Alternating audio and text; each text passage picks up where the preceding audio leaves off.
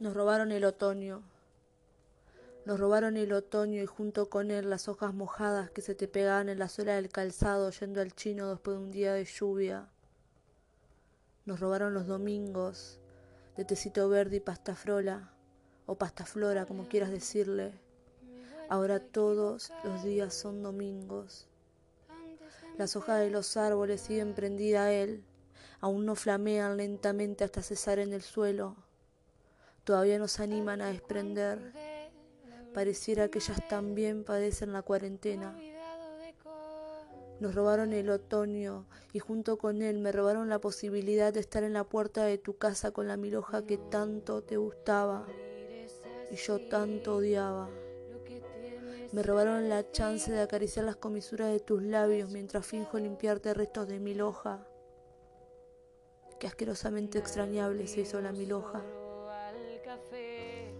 Qué tan patético fue el cariño que nos tuvimos para que un virus cheto nos aleje.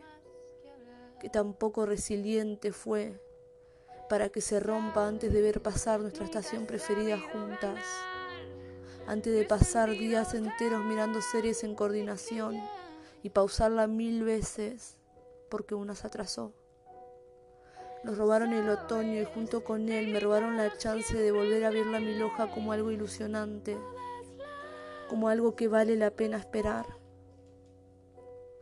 La metamorfosis del mundo nos cambia un poco a todos, nos sintoniza con nuevos ritmos de luz y oscuridad, de calor y frío, cambios de actividad en los ciclos del agua, la flora, la fauna y los cielos.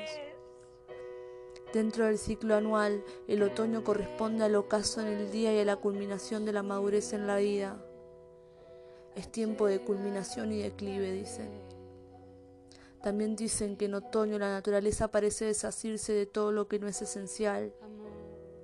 Siguiendo sus pasos, supongo que vos hiciste lo mismo. Y yo, que sigo como idiota acá, sin entender qué fue lo que pasó, porque a mi casa no llegó la maravilla culminante de esta estación. En mi casa, al igual que la ilusión de comprar mil hojas, me robaron el otoño.